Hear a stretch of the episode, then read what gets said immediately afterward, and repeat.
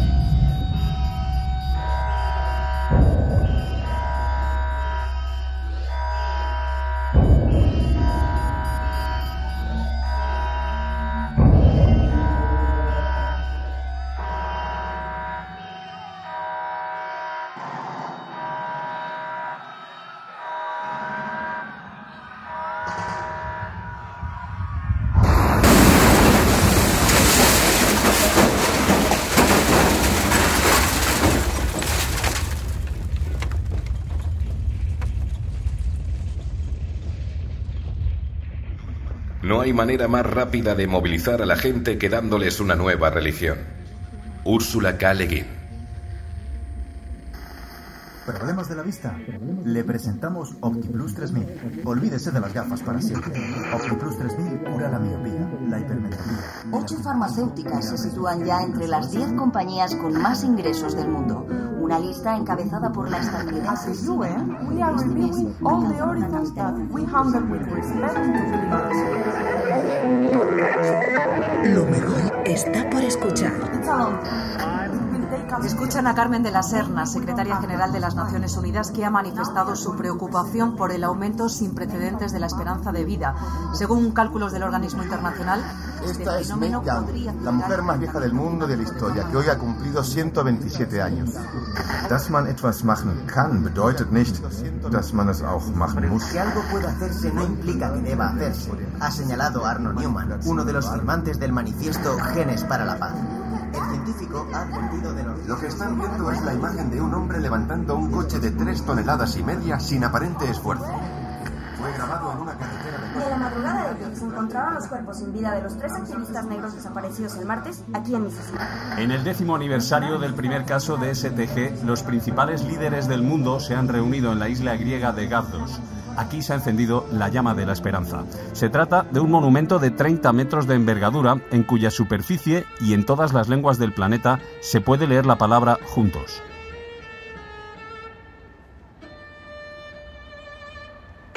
La firma de Dios. Episodio 7 de 8. Disuasión y equilibrio.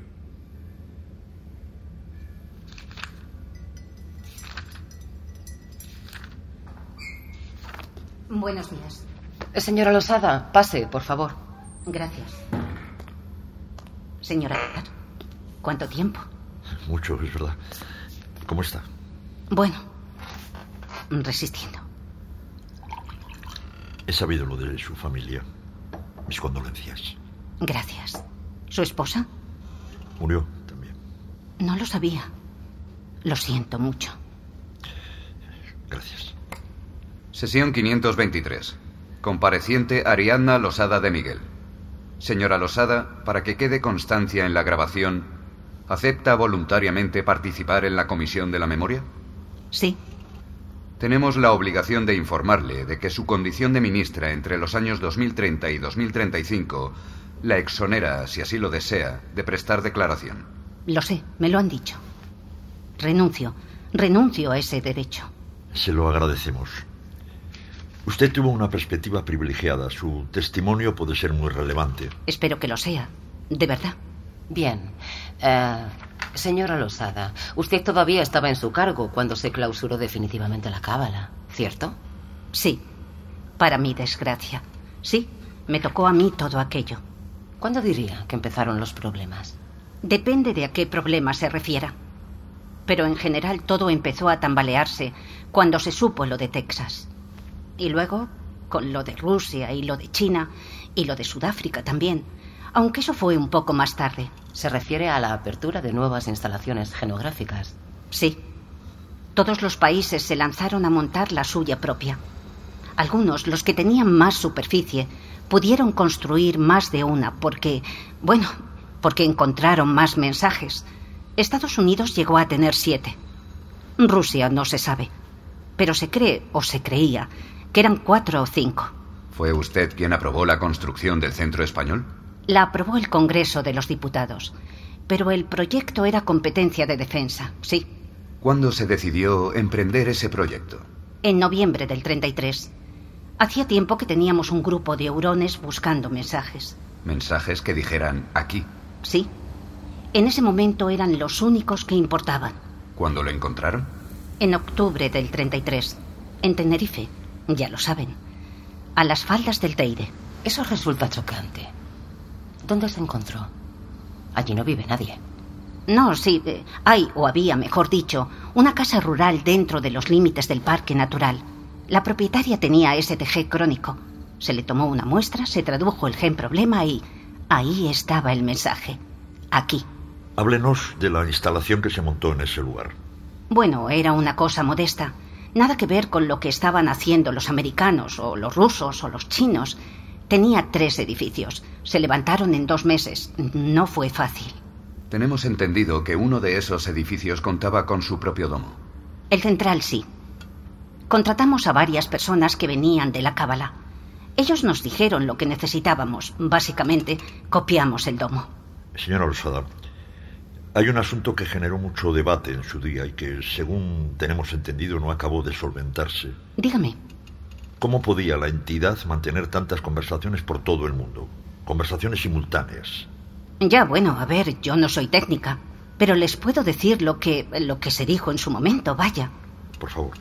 Los que más estudiaron ese fenómeno fueron los americanos, precisamente porque tenían varios centros.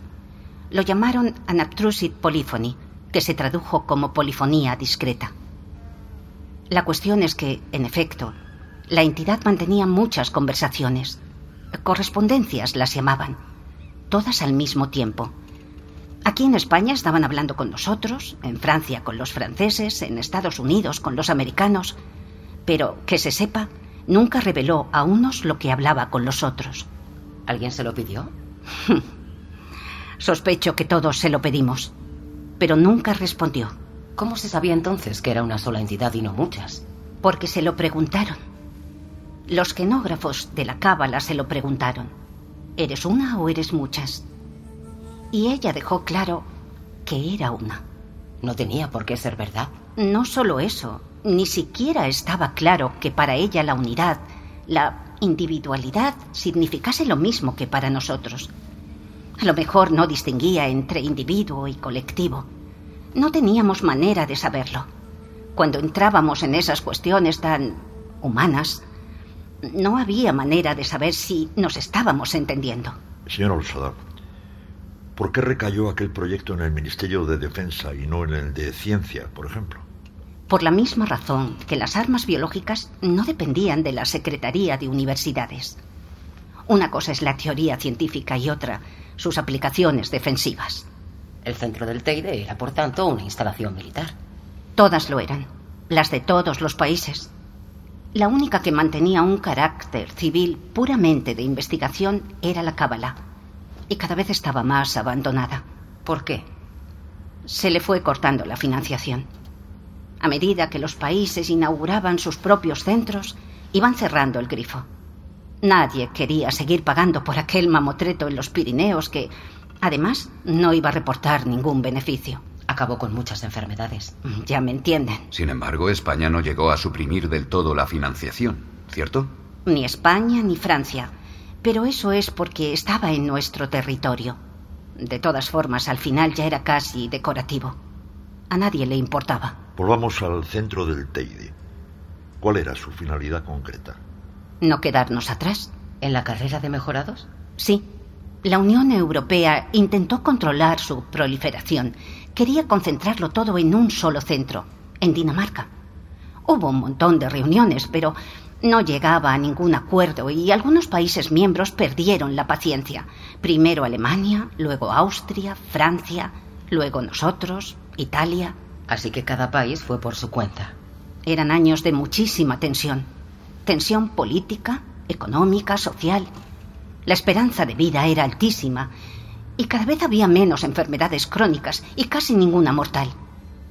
Seguía habiendo casos de STG, claro, pero era una cosa anecdótica. Nadie se moría de aquello y algunos hasta querían cogerlo. Se sentían especiales. Imagino. Aparecieron muchísimas empresas que te analizaban el gen problema para que supieras qué decía. La gente compartía sus mensajes en redes sociales. Ah, lo recuerdo. Por otra parte, mucha gente pasaba hambre. Mucha. La entidad no nos dio una solución para el hambre. ¿Recuerda dónde estaba usted el 4 de julio de 2034? Todo el mundo recuerda dónde estaba ese día, ¿no? Acababa de volver del Consejo de Ministros que teníamos los martes. Estaba en el despacho, en el ministerio, cuando entró un compañero y encendió una televisión que tenía allí. Ni me dijo nada. Solo encendió la televisión. ¿Qué recuerda de aquello? Pues mire, me acuerdo que pensé, qué guapos son todos. Porque me lo parecieron, es verdad. Ya ven, qué tontería, ¿no? Qué trivialidad. Pero es verdad, pensé, qué bien hacen estas cosas los americanos. Han ido a buscar a los militares más guapos de su ejército. Ya. Pero, hablando en serio, recuerdo, sobre todo pensar, ¿cómo no se nos ha ocurrido a nosotros? ¿A qué se refiere? Nosotros en el Teide estábamos experimentando con mejoras genéticas muy modestas. Oxigenar mejor la sangre, mejorar la elasticidad muscular, tejido cutáneo y subcutáneo autorreparable, cosas así. Y de repente, los americanos presentan un escuadrón de militares ambidiestros que ven en la oscuridad, que pueden contener la respiración durante una hora, que pueden pasarse sin comer seis días. ¿Qué más? Ya ni me acuerdo. No dormir. Ah, sí. Que pueden estar sin dormir no sé cuánto. ¿Qué diría que supuso aquella rueda de prensa? Lo cambió todo. Para todos. Ese fue el inicio de la auténtica carrera. Ahí es cuando empezó de verdad. Hasta ese momento estábamos tanteando el terreno. No sé si porque nadie se atrevía o porque nadie lo creía posible. Los rusos llegaron poco después. Antes fueron los chinos. Les copiaron la presentación, solo que ellos lo hicieron más chino. En vez de tener a diez soldados guapos, pusieron a 500 delante de las cámaras. Ni parpadeaban. Daba miedo. Señora Rosada, en aquella época usted aparecía mucho en los medios hablando de la teoría de la disuasión. Sí. Insistía mucho en eso. Era mi trabajo. Me lo habían pedido. ¿Quién? Presidencia. El presidente.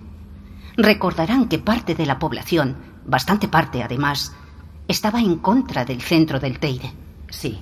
Había que convencer a la opinión pública de que la inversión en mejorados no implicaba necesariamente su uso. Nadie había utilizado mejorados en acciones de guerra. Yo intentaba explicar que eran armas disuasorias y que por eso nosotros las necesitábamos también. Como en la Guerra Fría. Peor. Lo llamaron Segunda Guerra Fría, pero en mi opinión era peor, porque en el siglo XX había dos potencias, dos actores.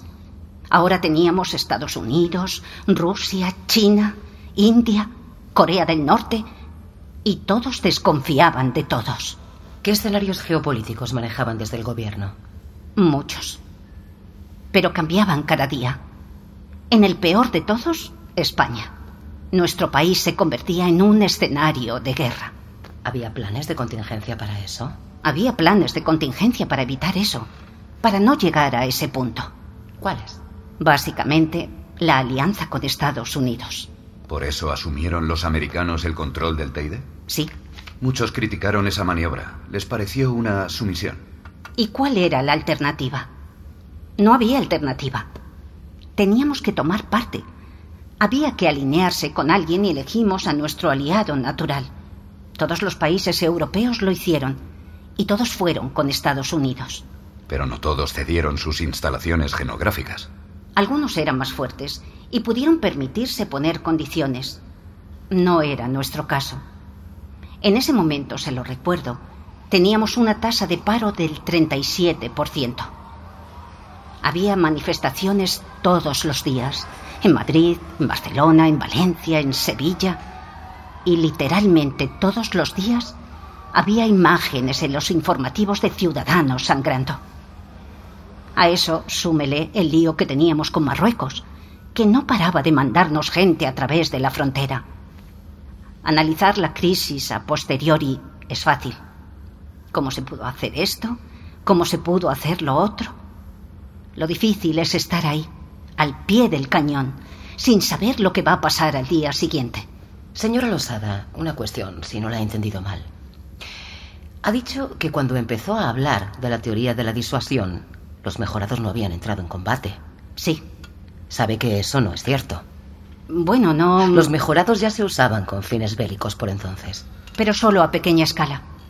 Nadie invadió un país con mejorados. A eso me refiero. Eran escaramuzas. En el golpe de Estado de Turquía se usaron mejorados. Eso nunca se pudo verificar. Tampoco se pudo demostrar lo contrario. Señora Losada, ¿usó el Estado español mejorados con fines bélicos?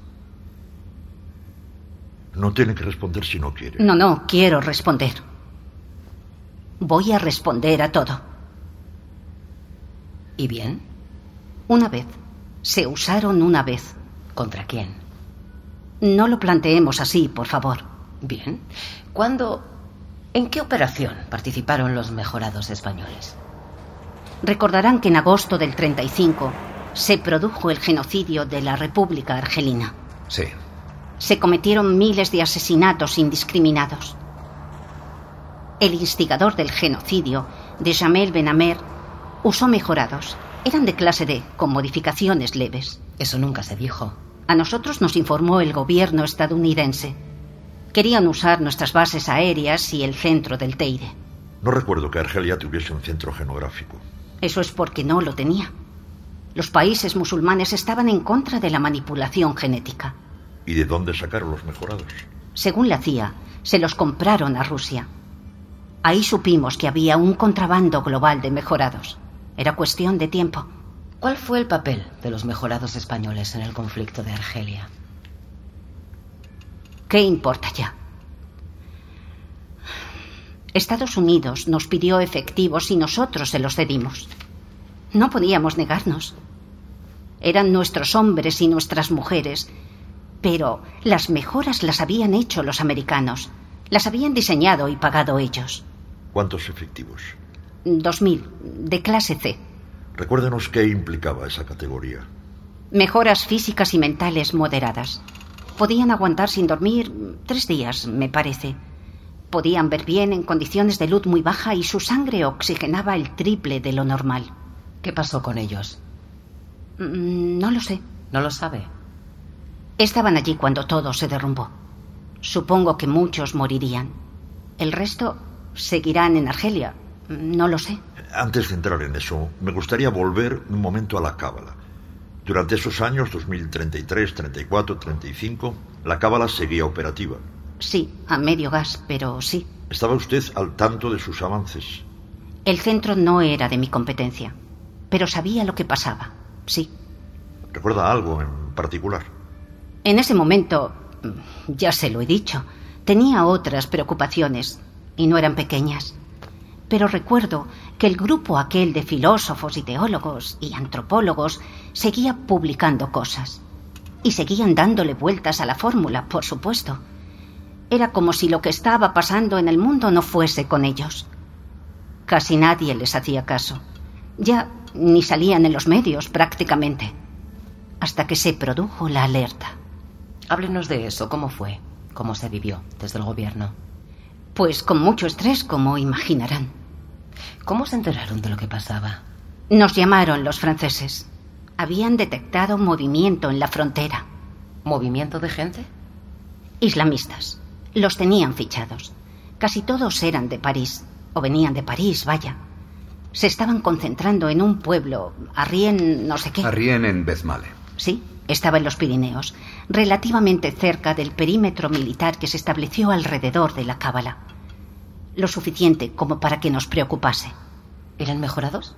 No, eran personas normales. Si es que esa gente puede considerarse normal. ¿Qué pasó tras la llamada del gobierno francés? Analizamos la información con ellos. Tuvimos unas cuantas videollamadas, también con Bruselas y con Estados Unidos, y decidimos actuar. ¿Detenerlos? Sí. ¿Qué falló? Bueno, los franceses dirán que nosotros, y nosotros, o yo, digo que los franceses. Hubo desorganización, vamos a dejarlo ahí. Y cuando los militares llegaron al pueblo, los islamistas ya se habían marchado. ¿A dónde? A saber, a los Pirineos, a las montañas, a cualquier parte. ¿De cuánta gente estamos hablando? No se sabía con exactitud, pero según los interrogatorios que se hicieron en el pueblo, eran entre ocho y doce. ¿Sabían ustedes que llevaban explosivos? Lo supimos entonces. Los perros encontraron rastros de peróxido de acetona en la casa rural donde se habían alojado. Lo llamaban la madre de Satán. Y decidieron desalojar la cábala. De inmediato. No sabíamos cuándo planeaban atacar, pero estaba claro que pensaban hacerlo. ¿Cree que los terroristas contaban con eso? ¿Con que desalojasen la cábala? No lo sé. No los tengo por tan listos. Pero aprovecharon bien la circunstancia, eso está claro. Las explosiones se produjeron entre las 17.26 y las 17.29 del 12 de septiembre de 2035. No recuerdo la hora exacta, pero fue ese día, sí, el mismo del desalojo. ¿Cómo hicieron para meterse dentro? Bueno, la evacuación del personal llevó varias horas. La plantilla de la cábala ya estaba bastante mermada, pero aún así trabajaban más de mil personas allí. Se les sacaba por carretera, en jeeps, uno detrás de otro, y se los llevaba hasta un claro que había unos 20, 25 minutos. Ahí se les metía en un superpuma que los iba llevando hasta un pueblo, mm, Castejón de Sos, en Huesca. Perdón, ¿un superpuma? Un helicóptero. Sin contar la tripulación, caben 16 personas. Imagínense. Teníamos siete helicópteros, cuatro nuestros y tres franceses. Pero aún así, no quiero decir que fuese un caos, pero no fue la operación más organizada del mundo. Y los terroristas lo aprovecharon para colarse dentro de la cábala. Mataron a nueve personas que se cruzaron por el camino. Unos cuantos fueron hasta el domo. Otros se repartieron por las instalaciones y... Lo volaron todo. Todavía quedaban más de 200 personas dentro. Una tragedia. La cábala ya nunca volvió a abrir. No, ahí se acabó. Y usted fue relevada de su cargo. No en ese momento, tres meses después. En esos tres meses pasaron muchas cosas. Más que en los dos años anteriores, que ya es decir. La tensión global era insoportable. Cada mañana parecía que ya estaba, que se rompía, sobre todo cuando asesinaron a Schumer. Era justo lo que todo el mundo temía que pasara. Y pasó. Acabó pasando. Conocemos la versión oficial, por supuesto. Pero ¿puede usted aportarnos algún dato? No, bueno, fue como se dijo. Un mejorado chino se coló en la Casa Blanca. Nadie sabe cómo. Llegó al ala oeste, mató al presidente Schumer y a su mujer mientras dormían y luego se prendió fuego, allí mismo. Los del servicio secreto no oyeron nada, aunque la mayoría eran también mejorados. Se enteraron de que había un intruso cuando se disparó el sistema antiincendios. Tarde. Usted estaba en el cargo todavía. Me quedaba una semana, algo menos días. Parece un mal momento para cambiar la ministra de Defensa, con una guerra en ciernes. O el mejor. Yo, sinceramente, no veía la hora de salir del ministerio. El papel de España ya sabía cuál iba a ser. Aportar carne de cañón a los planes de Estados Unidos. Los que fuesen. El mundo entero contenía el aliento aquellos días. No era para menos. Por mucho que China dijese que era un lobo solitario y por mucho que lo fuese seguramente. Los chinos no estaban tan locos, ni tenían ningún motivo para hacer algo así. El caso es que la carrera tomó velocidad de crucero. Cuando yo dejé el ministerio, me acuerdo que Estados Unidos tenía 300.000 soldados mejorados ya, la mayoría de clase A. China otros tantos. Y Rusia, nadie lo sabía. Y luego estaba la India, que no quería problemas, pero tampoco iba a quedarse de brazos cruzados, y se puso a mejorar soldados a toda velocidad. Mirases donde mirases, todo lo presagiaba. Habría guerra. Solo que no la hubo. No. No. 1 de enero del 2036. Sí. Perdón. Podemos hacer un receso si lo necesita. No, acabemos. ¿Cómo recuerda aquel día? Estábamos en casa, desayunando. Mi hija...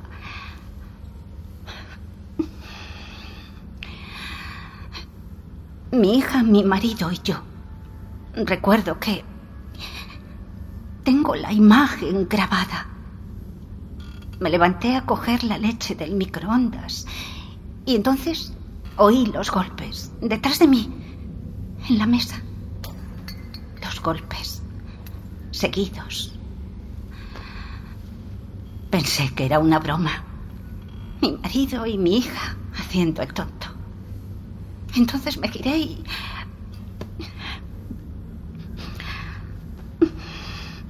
Estaban tirados sobre la mesa.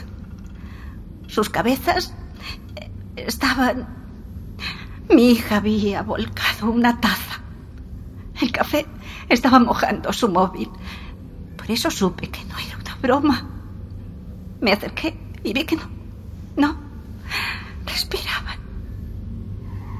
Luego oí un estruendo fuera, en la calle. Un coche. Y luego otro. Y otro. Y otro. Y gritos. Lo que más recuerdo de ese día son los gritos. Todo el mundo gritaba.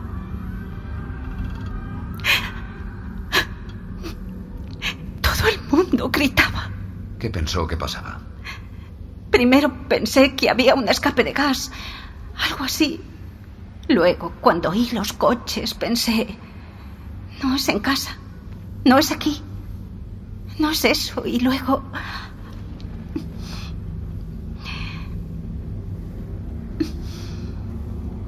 Vi un avión por la ventana. Era grande, de pasajeros.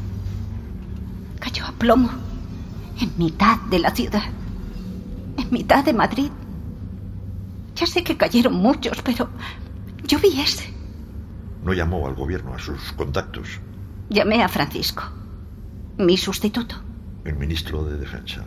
Sí. Al principio los teléfonos todavía funcionaban. Luego todo se apagó. Y... Perdí todas las fotografías de mi hija. De cuando era pequeña. De bebé y de niña.